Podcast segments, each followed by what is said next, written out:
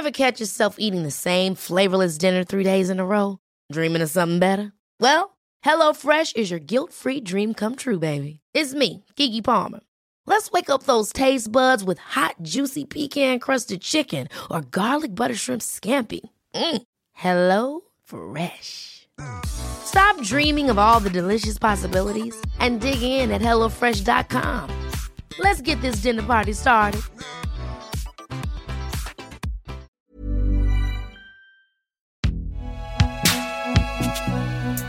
Papier d'identité, s'il vous plaît. Ah, la fameuse binge audio. C'est donc vous dont tout le monde parle.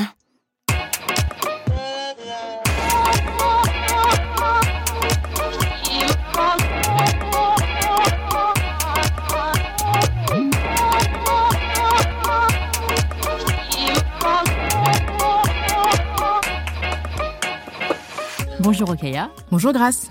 Bienvenue dans ce nouvel épisode de Kif Taras, le podcast qui saute à pieds joints dans les questions raciales. Comme vous le savez, nous parlons ici sans complexe d'arabes, d'asiatiques, de roms, de noirs, de musulmans, de juifs, de blancs. S'engager, se mobiliser, lutter, beaucoup d'entre nous agissons à notre niveau pour afficher nos soutiens et faire avancer nos idées, nos valeurs, nos espoirs pour la société dans laquelle nous vivons aujourd'hui. Dans l'univers des mouvements activistes, antiracistes et plus largement de la justice sociale, on a vu fleurir ces dernières années de nombreuses initiatives sur les réseaux sociaux notamment. Merci à elles et à eux.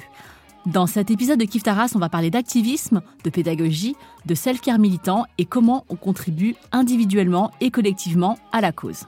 Pour en parler, nous avons invité Franck qui a créé le compte Instagram Décolonisons-nous pour nous faire part de son expérience, euh, de son expertise et de son expérience, je pense aussi, sur la question. Salut Franck. Salut. Salut, Franck. merci de m'inviter. Bah, merci, à toi d'être là. hein. là. Ton compte Décolonisons-nous est un compte de référence sur les questions d'antiracisme politique qui a près de 190 000 abonnés euh, sur Instagram en trois ans d'existence. Tu le définis comme un partage de réflexion, décryptage et recherche sur l'héritage colonial dans l'imaginaire collectif. Euh, Est-ce que c'est bien ça? Oui, tout à fait. Ça, exactement. Bah, merci beaucoup parce que tu as partagé plein de- d'épisodes de Kif Taras par le passé. Je pense que tu les as presque tous partagés. Donc merci. C'est toujours un des premiers à les écouter en plus. Merci. Dès le mardi matin. euh, Ouais. Ah, moi, je suis fan On depuis le début. hein. merci pour l'écho que tu nous as donné. Et merci d'être là parce que je suis très contente que, euh, que tu viennes parler à ce micro-là. Dans Kif Taras, euh, comme tu sais, nous avons un rituel. Et on demande à nos invités si il ou elle se situe sur le plan racial. Donc, euh, Rokhaya est perçue comme une femme noire, moi comme une femme asiatique, et toi, Franck. Est-ce que tu te définis sur ce plan-là? Euh, bah oui, moi, je me définis sur ce plan-là comme euh, un homme asiatique euh, de France. Et euh, si je veux être plus précis, euh, comme un sino-laotien de banlieue parisienne. C'est Voilà. précis. C'est précis. Bon, déjà là, tu viens de nous faire euh, une révélation. Tu n'es pas une femme noire. Non, effectivement, je ne suis pas une femme noire. Parce qu'il y a plein de gens qui soupçonnaient le compte Décolonisons-nous d'être tenu par une femme noire. Oui, effectivement. Et euh, dans les DM euh, d'Instagram, euh, ça m'est arrivé plein de fois qu'on s'adresse à moi en me disant euh, bah, toi, voilà, toi qui, toi qui es une femme noire, je vais t'inviter à tel événement et tout ça. Je fais non, mais euh, Non, non mixité par contre. hein. voilà. Ah, c'est drôle. Ouais, c'est Eh, c'est marrant. Hein. c'est intéressant comme euh, des idées peuvent euh, nous attribuer à un certain corps. euh, voilà. Ouais, et puis ça, ça, veut, ça en dit aussi long sur euh, qui a déjà fait bouger les lignes dans cette société et à qui on fait référence quand on parle de, de militantisme, en fait. Exactement. Quoi. Euh, Mm. Et, C'est- c'est- c'est bon, vrai. c'est- et bon, hélas, euh, on n'a pas pensé à un homme asiatique avant.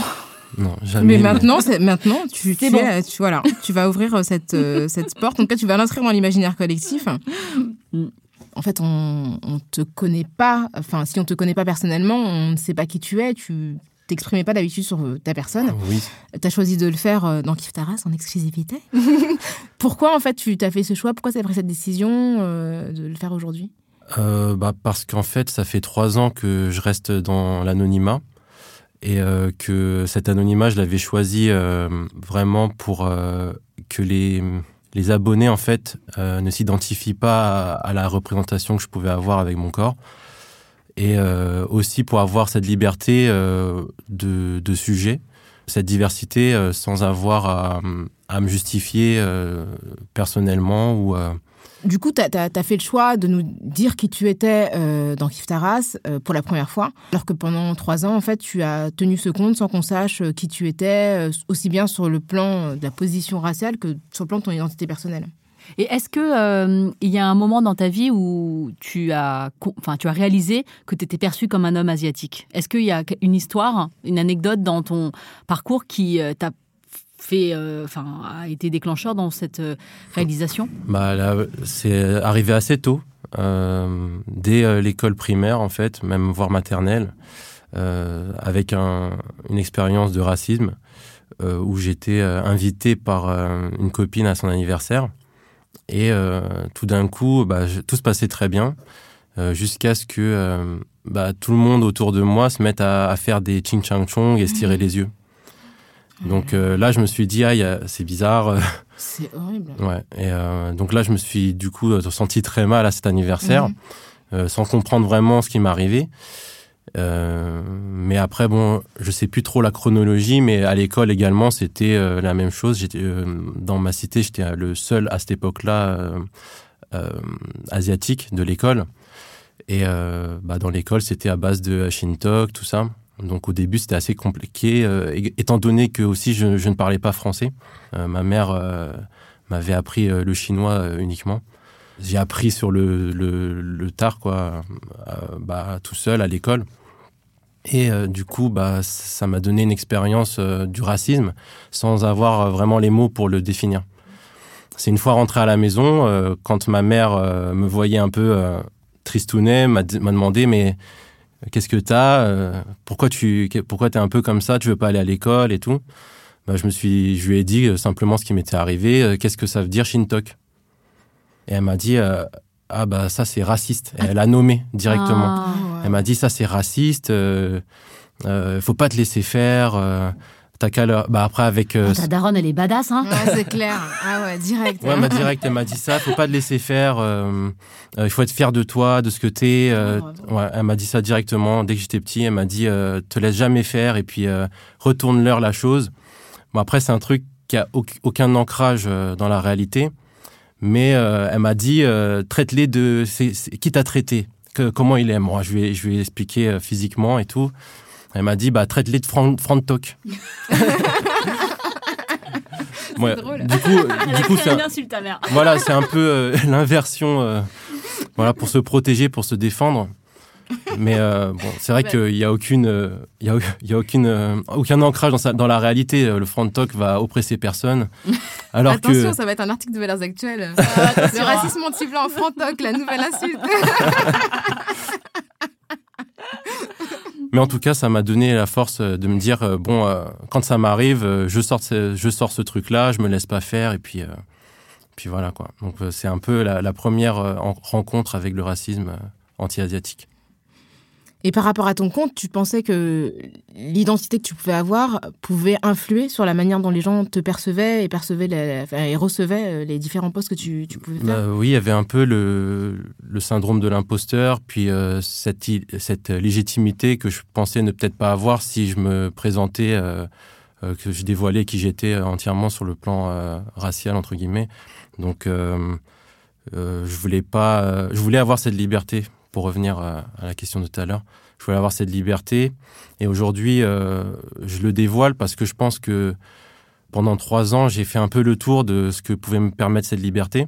Alors que euh, sur d'autres sujets où euh, j'ai pu m'exprimer, par exemple, sur des situations d'asiophobie, euh, on m'a euh, on m'a reproché par exemple de dénoncer ça en me disant euh, mais ça ne nous concerne pas tout ça. Et du coup j'avais pas ça ne nous concerne pas. Ouais. on sent savoir qui c'est le nous. Parce que dans décolonisons-nous il y a marqué nous mais on sait pas qui c'est le nous. Oui mais enfin, ouais, c'est ça mais en fait ça venait de n'importe qui on me prêtait n'importe quelle identité ou n'importe quel corps fait, les gens projetaient sur toi. Exactement. Qui ils étaient, enfin, qui ils ou elles étaient. Voilà. Et, euh, enfin, et on, on finalement n'importe qui. C'est ça et, ça, et ça montre aussi qu'ils se retrouvaient aussi dans ce que je disais. Donc. Euh, Mais il y a un truc qui m'intéresse, c'est qu'il y a des gens asiatiques qui ont pensé que tu étais asiatique. Euh, presque jamais. C'est fou quand même. Presque jamais. Tu veux dire qu'il n'y a pas de gens asiatiques qui te suivent? Non, je rigole. il y en a, il y en a. tu vois, c'est marrant parce que du coup, tu dis qu'il y a plein de gens non asiatiques qui disaient ça n'a rien à voir avec nous.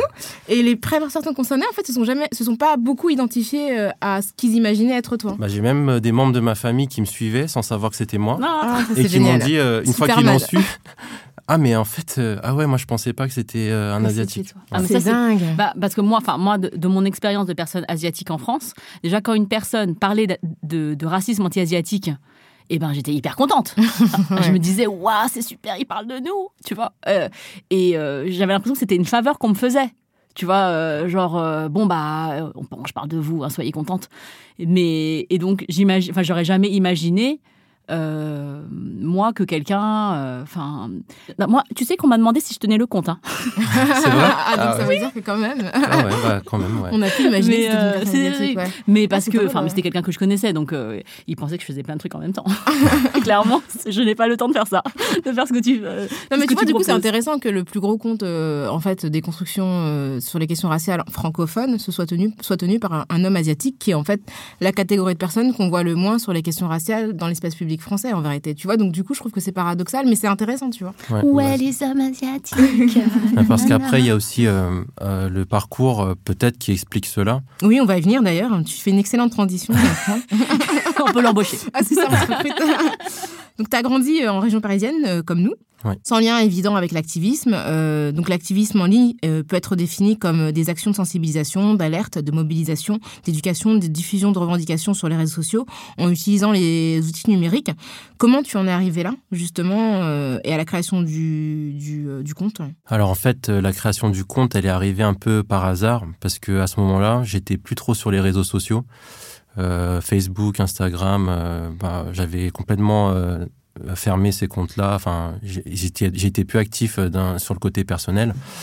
Mais par contre, euh, j'ai toujours été euh, un peu engagé, euh, disons, dans mes, prises de position, mes convictions, euh, du fait justement de ce parcours que j'ai eu, c'est-à-dire euh, de personnes non blanches ayant grandi euh, en- dans une cité du 94, euh, et aussi euh, dû au, au- au- comment dire, dû à l'histoire euh, familiale.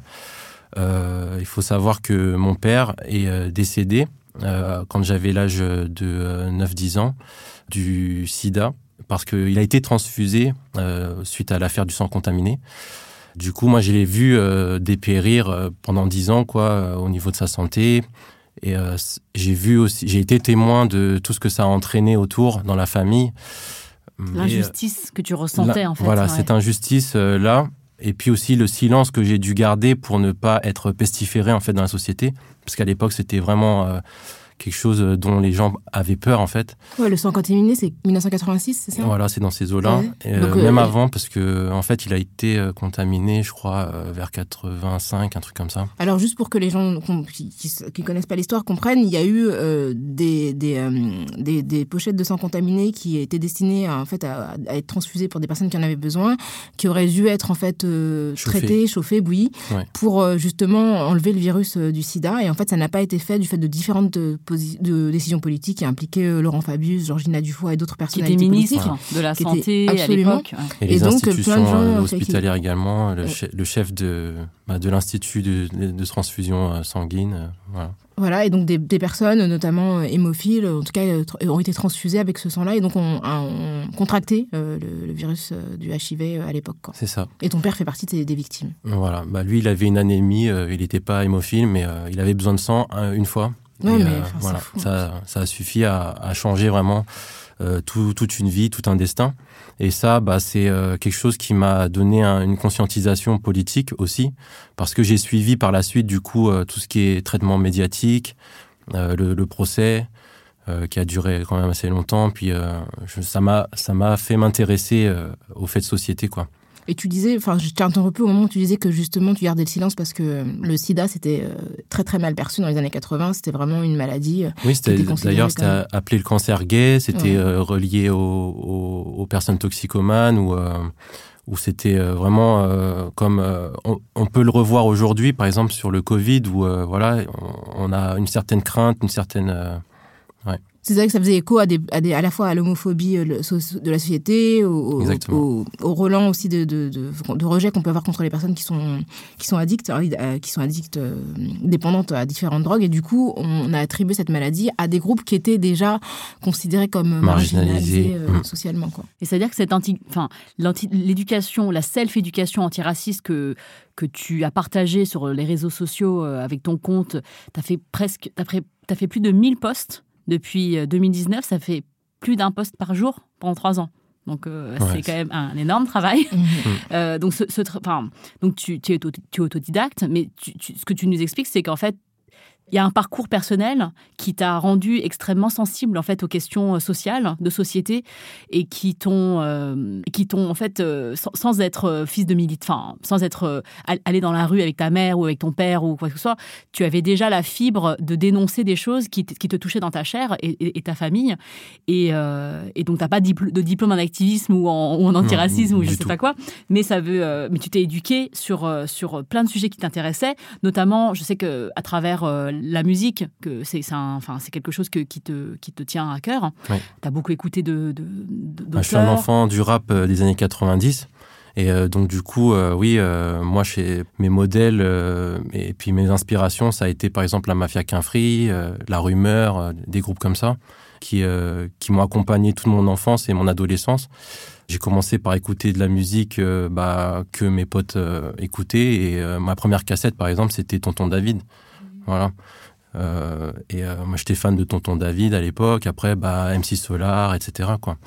Et euh, ces, références-là, moi, je les ai eues à travers le hip-hop, le rap français, où des noms comme Aimé Césaire, Malcolm X, tout ça ressortait. Et c'est ce qui m'a aussi poussé à lire, par exemple, le discours sur le colonialisme dès, dès le lycée, où j'ai commencé à vraiment m'intéresser en profondeur, à, trouver des réponses à, à, ces questions qui restaient pour moi euh, bah, sans réponse finalement. Mm.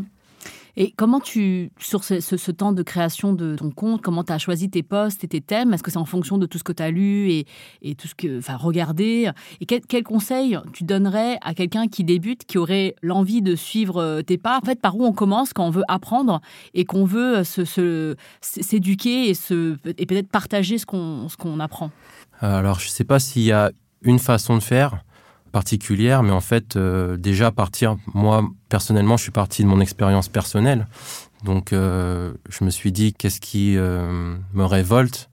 Ensuite, pourquoi? Et essayer de répondre à cette question-là. Qu'est-ce qui fait qu'aujourd'hui, on est dans une société où des expériences racistes comme ça restent impunies? Ou qu'est-ce qui fait que les, les profs ou n'importe quelle personne dans, dans, dans la société euh, n'arrive pas à identifier euh, clairement euh, ce qui est raciste ou pas. Qu'est-ce qui fait qu'on s'accommode de ça dans la société? Et du coup, bah, les réponses, moi, je les trouvais jamais dans les médias forcément, seulement dans des apparitions vraiment minoritaires. Par exemple, quand je te voyais, toi, Rokaya, passer à la télé, bah, j'étais hyper content parce que c'était une des, des voix voilà, qui, qui portait notre notre, euh, notre expérience de vie, quoi, qui était euh, complètement niée et effacée, en fait, de, du discours euh, médiatique public ou d'imaginaire collectif. Et, donc, c'est vraiment vouloir répondre à ces questions-là qui n'ont pas de réponse. Et bah, c'est ce qui m'a poussé à chercher, puis à, à, voir les sources. Et puis, du coup, de source en source, on, enrichit en fait la base de données euh, et l'argumentaire. quoi. Donc, tu as choisi euh, la première personne du pluriel euh, pour le nom de ton compte Décolonisons-nous. tu as une communauté qui te suit activement et il y a beaucoup d'engagement hein, sur tes posts, c'est-à-dire que les followers commentent, partagent, like tout ce que tu postes. Est-ce que c'est un choix pour souligner le, le caractère collectif de la lutte, l'importance d'être nombreux, nombreuses sur ce chemin? Et que c'est un work in progress d'une certaine manière, une chose en cours qui avance, mais qui est loin d'être terminée, puisqu'il y a le côté décolonisons-nous, donc c'est un processus qui serait en Exactement, oui, oui c'est un processus qui est, c'est un chemin à, à, prendre. Et euh, je pense que ça, c'est une réponse en écho aussi à, à l'universalisme qui serait réalisé. Et puis le nous, comme tu dis, euh, il est important parce que c'est pas nous, euh, personnes blanches, ou nous, personnes non blanches, c'est nous dans, dans, notre dans notre intégralité où euh, selon chaque personne, on a des modalités euh, différentes, mais euh, on a des, un questionnement qui doit mener à, une action précise et spécifique. Voilà. Et je voulais faire un petit point terminologique, parce que comme on parle d'activisme et de militantisme, est-ce que vous, vous dites euh, je suis militant ou je suis militante ou est-ce que tu, dis plutôt activisme Je sais qu'il y, a des, il y a des gens qui parlent du militantisme comme étant une action collective qui, qui, qui, avec des demandes très précises, des revendications extrêmement euh, précises, une action à atteindre, ou on parle d'engagement. Est-ce que vous, avez des termes particuliers que vous, utilisez pour décrire votre, votre... Je dis vous parce que je parle à la fois à Rokaya et à, et à Franck. Je ne viens pas juste de vous voyez Rokaya ou vous voyez Franck. Bah, moi, personnellement, je me suis pas forcément tout de suite euh, identifié euh, comme euh, militant ou quoi que ce soit, mais plutôt engagé, plutôt conscient d'une certaine réalité. Mais après, je suis ouvert à. Enfin, je, comprends que ça puisse déranger certaines personnes qui disent que c'est pas une action collective, c'est simplement une action individuelle, voilà. Et, et c'est aussi vrai parce que je, je suis pas dans un collectif particulier. Et justement, moi, dans mes postes, j'ai tendance à dire que justement, euh, les actions individuelles ne suffisent pas et que euh, c'est l'action collective qui doit, qui doit être euh, organisée, quoi. Oui, mais l'éducation populaire, c'est quand même du militantisme aussi. Le fait que ce que tu fais, c'est l'éducation populaire. C'est-à-dire que tu euh, vas euh, prendre le temps de chercher des contenus, de les mettre en forme, parfois de les traduire, les sous-titrer, etc., pour les mettre à la disposition des gens pour qu'ils puissent se documenter. Et dans tes posts, tu ne te contentes pas de poster des contenus, tu les commentes, tu les décryptes. Donc c'est quand même un, travail. Euh, c'est vrai qu'il y a toujours cette idée du terrain. Et le terrain, ce serait forcément un endroit physique. Mais quand tu as 190 000 followers, c'est vrai que tu éduques en fait énormément de gens, tu vois tu le fais euh, sur ton temps, donc euh, donc euh, c'est important. Donc l'espace public numérique est un terrain de combat aujourd'hui. Exactement, hein, c'est ça.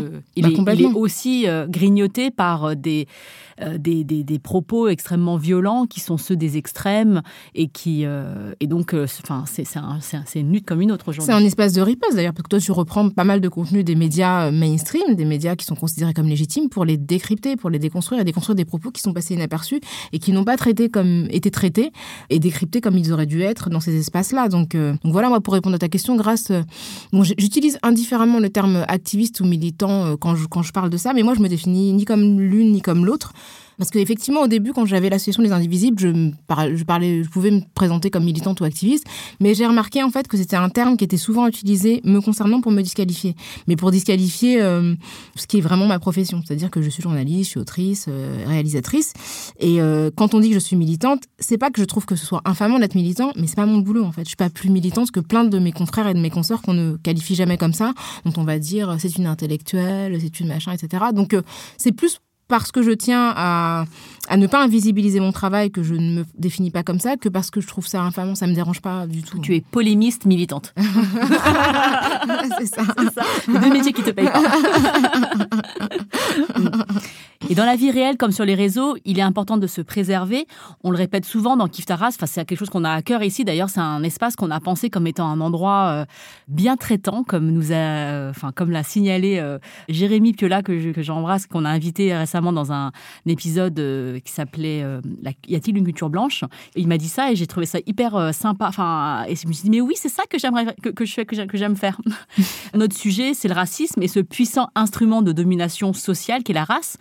Et donc ça, c'est important de, si on en parle, de pas... Enfin, on en parle pour, ne, pour s'en défaire, justement, pas pour, euh, pas pour se, se, mettre dedans. Et toi, tu as opté pour ce pseudonyme, donc euh, tu œuvres derrière le, le pseudonyme, enfin le compte Décolonisons-nous. D'ailleurs, moi, je t'appelle euh, Franck de Décolonisons-nous.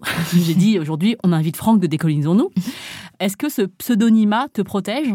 Est-ce que tu fais une nette différence entre ce qui se passe sur ton compte et tes comptes perso? Peut-être que tu tu as par ailleurs. Et est-ce qu'il est arrivé que ce pseudonymat te retienne et qui ne t'empêche peut-être de faire euh, ce que tu voulais? Comment tu te préserves en fait? Comment je me préserve Est-ce que toi, ça te permet de justement pas subir directement les conséquences de ton. Tu vois, parce que quand c'est toi, ta personne, en fait, tu te fais insulter et les gens t'insultent toi. tu vois ce que je veux dire? C'est pas la même chose que quand ils insultent ton compte Instagram parce qu'ils savent pas qui tu es. Ah oui, oui. Tu vois ce que je veux dire? C'est ça. Est-ce que ça te en fait, est-ce que ça, te protège ce, le fait d'avoir un compte sans avoir mis ta tête ou ton nom? Oui, bah oui, effectivement, ça me protège. Ça me protège d'un certain côté parce que euh, même moi, euh, psychologiquement, je le prends euh, comme justement quelque chose qui me dépasse. C'est on attaque quelque chose qui me concerne pas que moi. Et du coup, j'arrive petit à petit à faire le, le distinguo, mais c'est vrai qu'au début du, compte, quand j'étais attaqué pour, pour, ces idées-là, je, je, le prenais un peu personnellement et puis je répondais presque à tout le monde c'est vrai que ça m'a usé euh, au bout d'un moment et je me suis dit que je pouvais pas continuer comme ça.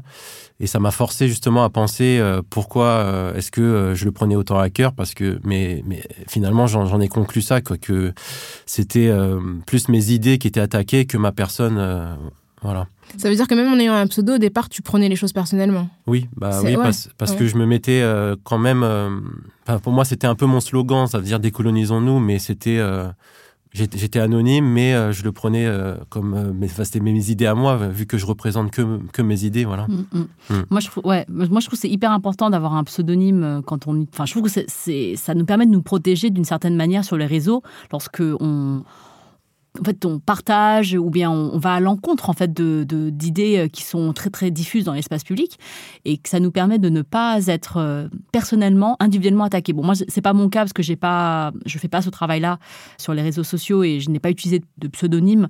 Mais euh, quand je veux dire quelque chose de très très détaché de moi en fait, voilà. J'ai utilisé des trucs comme Madame Banane, des trucs comme ça, enfin des trucs qui étaient un peu gentillés pour parler de mon, de mon blog et tout ça, mais je trouve que c'est hyper important. Est-ce que des fois, tu as voulu dire qui t'étais et que tu te dis ah maintenant mais j'ai ce pseudo donc je vais rester derrière le pseudo et que ça c'était peut-être un petit peu euh, il y a plein de fois où euh, ça m'est arrivé où j'ai voulu euh, le dire pour déjà avoir un discours plus situé et plus concerné et peut-être plus intime et euh, où je me suis restreint en disant bon euh, pour l'instant euh, je reste dans l'anonymat et aussi parce que ça me protégeait d'une certaine violence que je pouvais recevoir en fait des, de, certaines de certaines personnes quoi.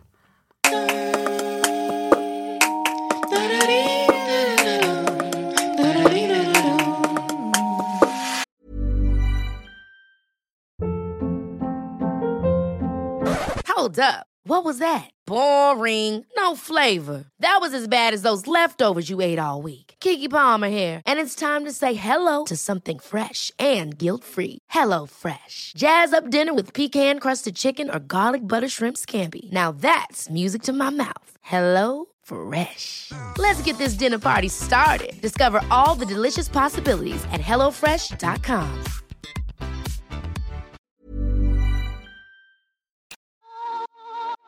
Il se trouve qu'on vit une, époque euh, complètement invraisemblable où le terme décolonial est décrié, alors qu'il existe des études décoloniales dans les sciences sociales depuis euh, le 19e siècle dans de nombreux territoires du monde. Et on entend euh, certains brandir la menace wokiste, en référence à la fameuse menace wokiste hein, qui va happer la France dans un trou noir. Donc en référence au terme woke qui signifie éveil en langue états-unienne dans un parler afro-américain voilà, du XXe siècle, donc dans un contexte très particulier, ou des dangers de la cancel culture. Euh, dont on travaille de, enfin les voilà, cette fameuse culture qui abolirait euh, toute parole contradictoire. Enfin, on n'y on est vraiment pas. Dans ton travail de recherche et d'analyse euh, sur décolonisons-nous, euh, comment tu décryptes ces réactions conservatrices et comment ça t'affecte toi Parce que tu, tu, donc tu as un nom qui s'appelle décolonisons-nous, donc tu es en plein dans la dans le wokisme. Ouais. et dans la cancel culture, tu es dedans là.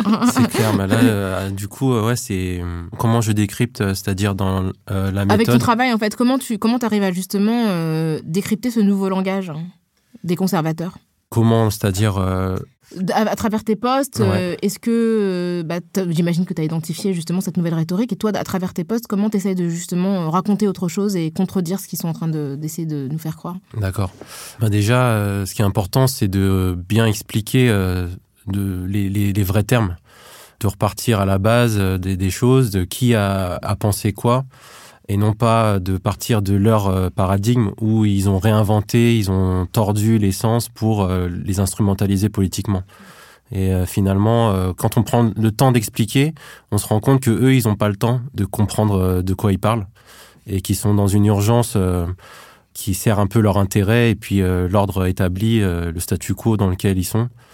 Quand on prend aussi ce recul-là et ce temps, bah, on se rend compte que on se rend compte en fait de, du, système euh, parce qu'on on, voit ce qu'ils ont à perdre et on voit ce qu'ils veulent maintenir euh, en, utilisant tout, en, utilisant tous ces termes qui n'ont aucun sens. Mm.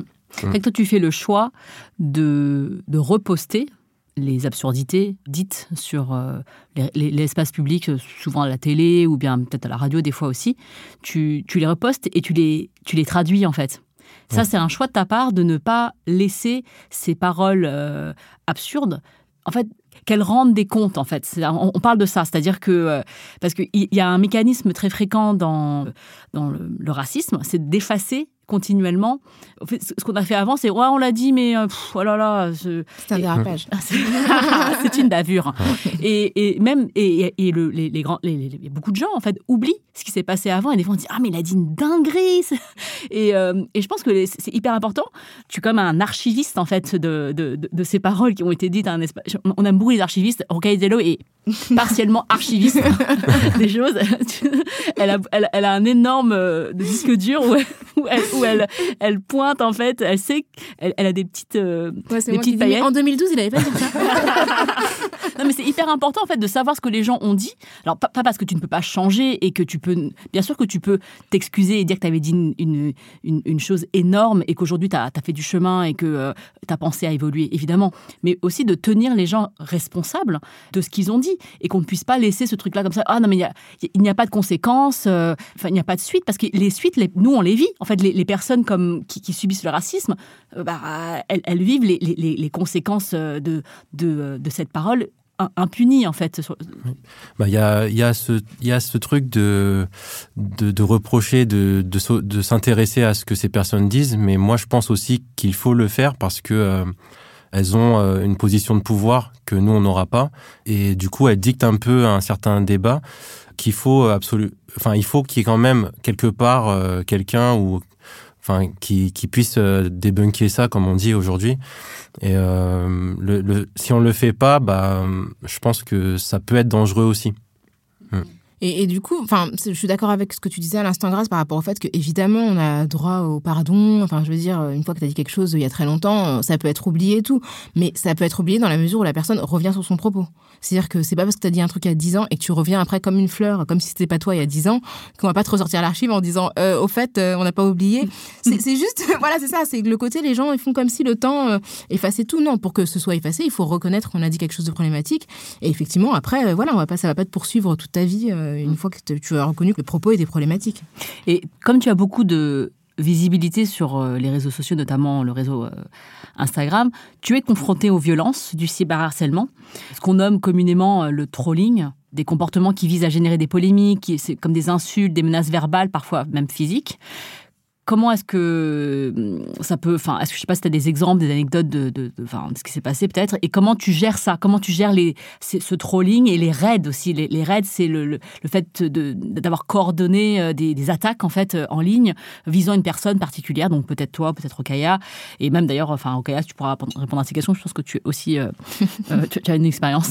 Oui, bah, j'en ai, j'en ai vécu effectivement, et souvent elles sont arrivées à des, à des euh, moments de call-out euh, que je pratiquais beaucoup plus au début du compte. Euh, notamment, il y avait quoi? Il y avait l'histoire du slip français le ah blackface des. C'est vrai que c'est toi. Ouais, le barbouille. j'en ai, j'en ai fait partie. J'étais pas le seul. D'accord.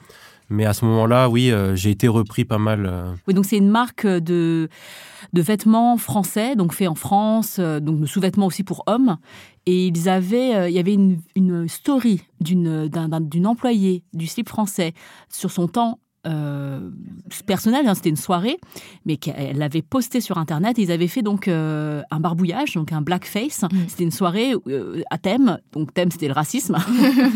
et, voilà, et donc en fait, elle, avait posté la story, ce qui avait été repris. T'avais un mec qui s'était déguisé en singe, non? Exactement. son, pote, il était en singe, il faisait le singe dans la maison et tout. C'était incroyable. Et donc, et donc, du coup, les gens ont identifié la personne, parce que les gens maintenant, ils n'ont plus le temps, ils ont identifié la femme. et ils ont appris qu'elle qu travaillait au slip français. Donc après, on a vu une photo de tous les employés du site français. Et évidemment, ils étaient tous, en tout cas, il n'y avait pas de noirs. Et du coup, effectivement, tout le monde a tagué la marque. Qui, ça l'a obligé. et toi, tu as participé justement à cette euh, identification. Ça a obligé, euh, voilà, à se positionner, quoi. C'est ça. Et euh, bah, du coup, derrière, c'était, ça, ça a donné lieu à un raid pas possible de des centaines de messages en DM qui bah, qui partaient peut-être du, du, moins violent comme les gens qui veulent débattre et mais qui veulent juste avoir raison mm-hmm jusqu'à l'insulte, puis après les menaces de mort. Quoi. Et, tu réponds pas à tout ça en fait? Au début, j'ai répondu, mais ça, c'était peut-être dans d'autres euh, situations où, par exemple, euh, j'avais aussi parlé de hum, un dîner presque parfait.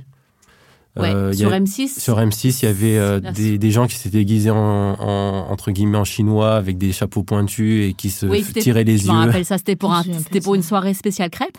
Ouais, voilà. C'était- Mais pourquoi ils sont déguisés en chinois? C'était en idée. Bretagne et donc il y avait une personne qui avait euh, le- lors le dîner presque parfait. Tu sais, tu fais des dîners Oui, chez oui, les c'est quatre ça. personnes là, Ouais, ouais. enfin qui, qui sont autour de la table. Et l'une des personnes avait décidé de faire une, un- une thématique zen.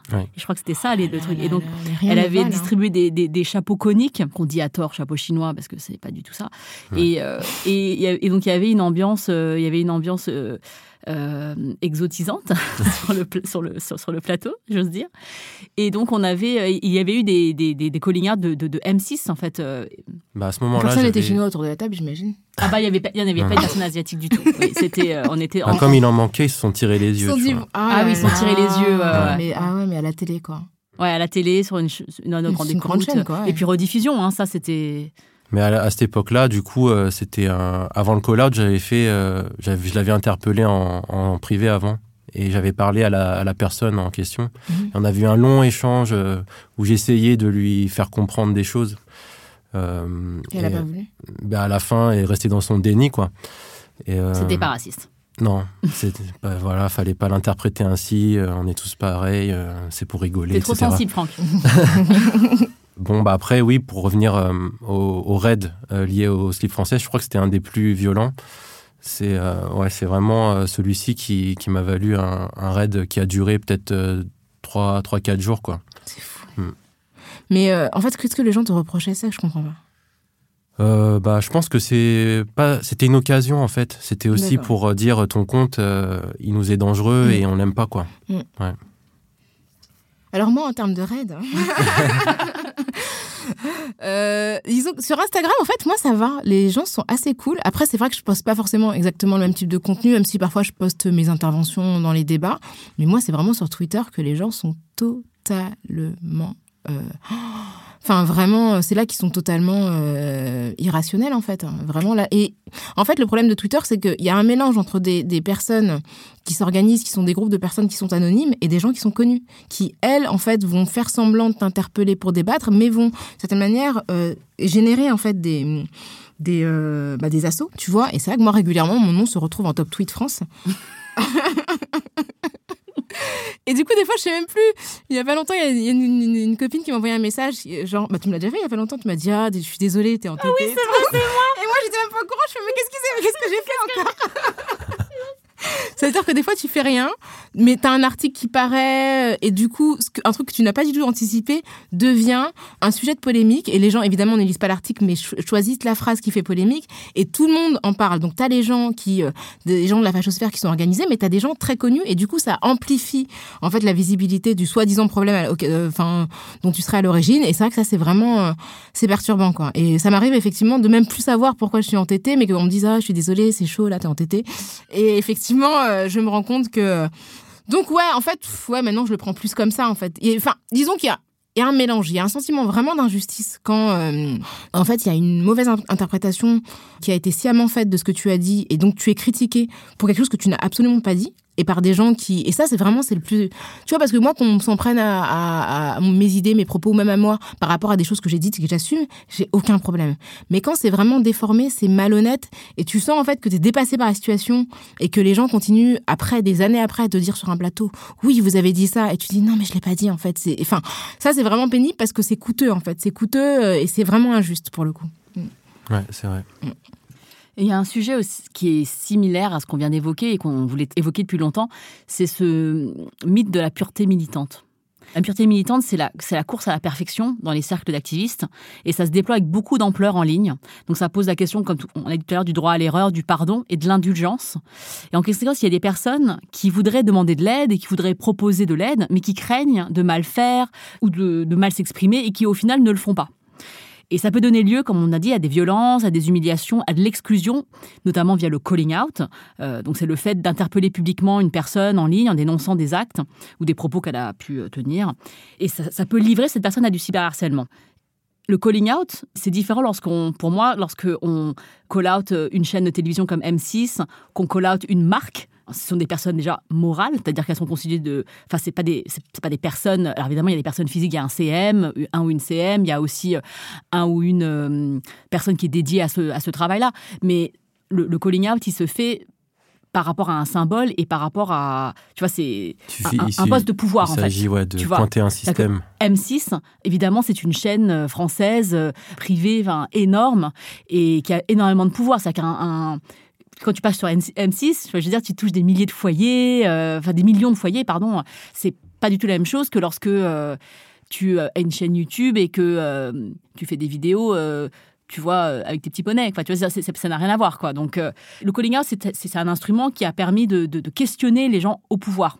Et on le confond avec le calling out, c'est-à-dire de livrer une personne en pâture parce qu'on n'est pas d'accord avec ses idées ou parce qu'on n'est pas, enfin, une personne physique en fait, une personne physique qui donc qui, qui ressent des choses, qui, qui, qui peut être fragile, qui peut, enfin même c'est même avec son fragilité, c'est même c'est juste une personne physique en fait, c'est-à-dire mmh. que c'est c'est et puis dans les personnes physiques, il y a différentes personnes, il y a des personnes qui sont en situation de pouvoir, qui ont une forme de notoriété, donc c'est pas pareil d'interpeller Emmanuel Macron que de s'en prendre, que, enfin, que d'interpeller publiquement une autre personne qui aurait moins de pouvoir et qui est déjà, qui a déjà un profil qui est susceptible de recevoir en fait des insultes. On sait que sur les réseaux, les femmes sont plus cyberharcelées que les hommes, que les, parmi les femmes, les femmes non blanches 34% plus que les femmes blanches et les femmes noires 84% de plus. Donc tu sais que si tu interpelle publiquement une femme non blanche, bah, tu sais qu'elle va plus se faire insulter que si tu interpelles un homme blanc. Donc euh, déjà, il y a cette réflexion que tu dois avoir quand tu parles de quelqu'un publiquement, même si c'est pour relayer son propos, en vérité, enfin, c'est déjà des choses qu'il faut avoir en tête.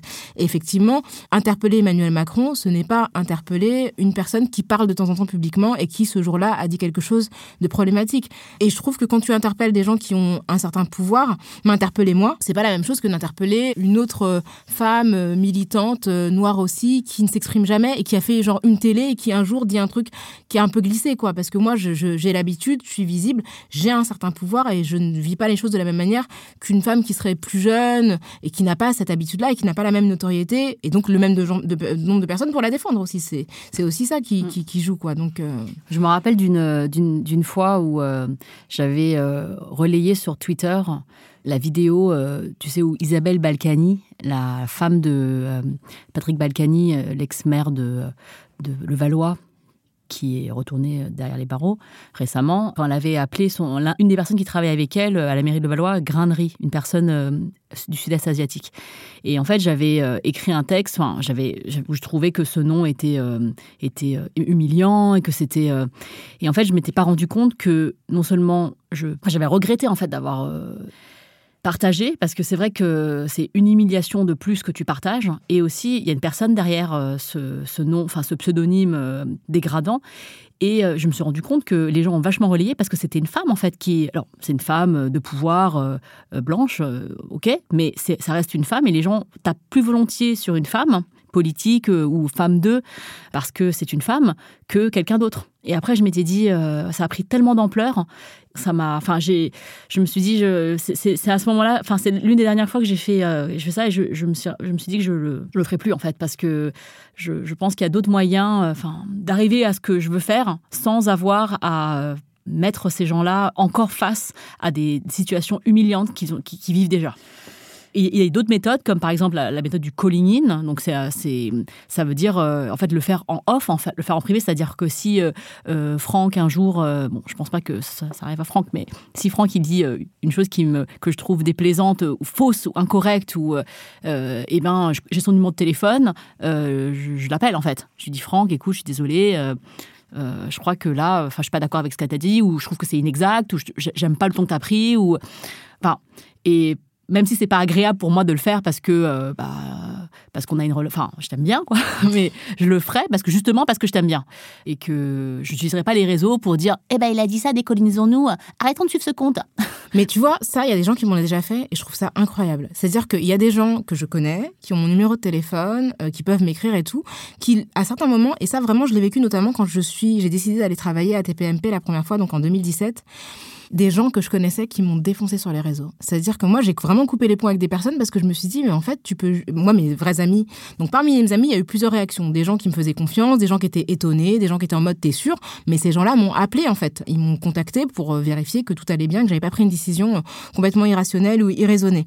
Et il y a des gens, en fait, qui ont utilisé le fait qu'ils me connaissaient pour dire en public, alors certains étaient là genre oui, ça ne m'étonne pas du tout de Rokhaya parce que à telle réunion des Indivisibles euh, en 2009, hein, elle avait dit euh, donc j'ai ça et une personne euh, avec qui je m'entends très, m'entendais très bien qui a eu un podcast sur la sexualité des femmes noires, qui m'a défoncé en fait sur Facebook alors qu'elle me connaissait en fait. Et franchement, ça m'a choqué. Moi, je l'ai, moi franchement, je l'ai viré de mes amis parce que je me suis dit, mais en fait, tu me connais. Donc, c'est quoi ton intérêt de faire un post sur moi sur Facebook, sachant que ça va occasionner des réactions négatives, alors que tu peux me contacter? Et si tu estimes que j'ai fait un choix, un choix sur le plan militant qui est problématique, mais on peut s'appeler en fait. Et je trouve que c'est comme si pour certaines personnes, il s'agissait d'une mise en scène d'elles-mêmes et de leur propre pureté militante. Tu vois ce que je veux dire? De dire, bah moi je suis pas comme elle, je suis une personne, une très bonne, euh, voilà, femme de cette catégorie-là, et donc je me sers de cette personne-là pour la cartonner parce que je sais qu'à ce moment-là, je peux remporter de l'adhésion sur son dos.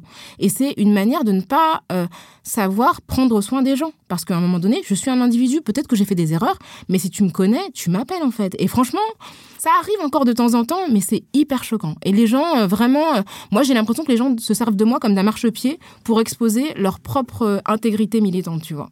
Et ça, je trouve ça vraiment choquant. Moi, ça m'est arrivé euh, de, recevoir une critique euh, bah, que du coup j'ai pris en compte à l'époque.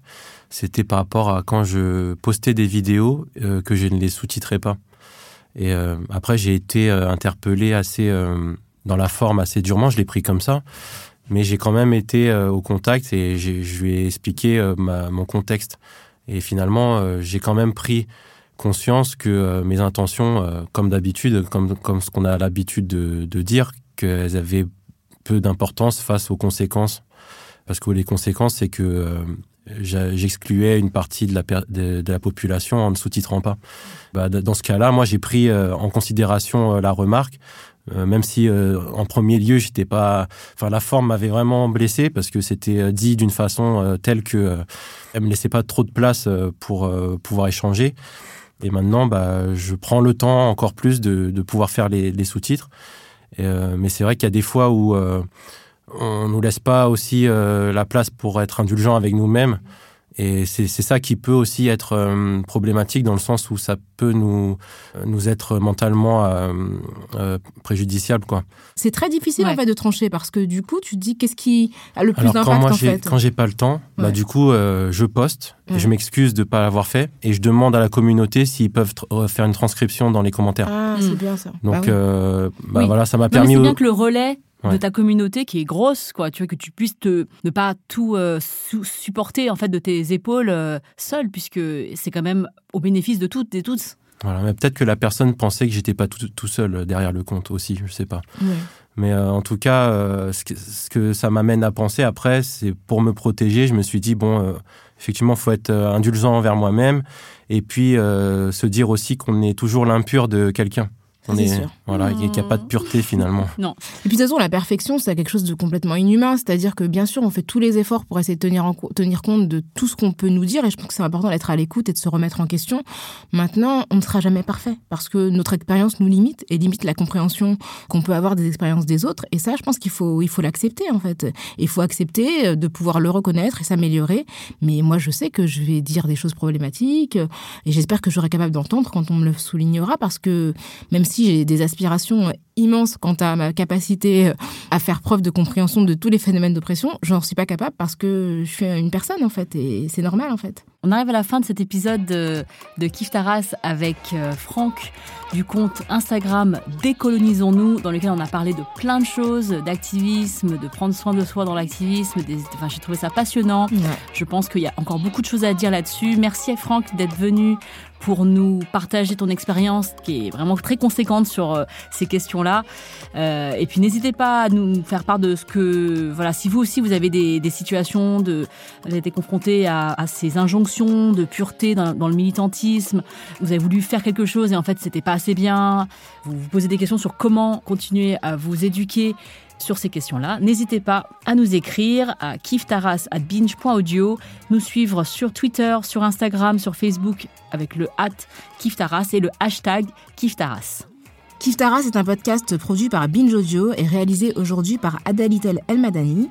Merci à notre productrice Naomi Titi qui a aussi géré l'édition. On se retrouve très vite pour une plongée dans les questions raciales. Merci Rokaya. Merci Grace. Merci, merci Franck. Franck. Merci, merci.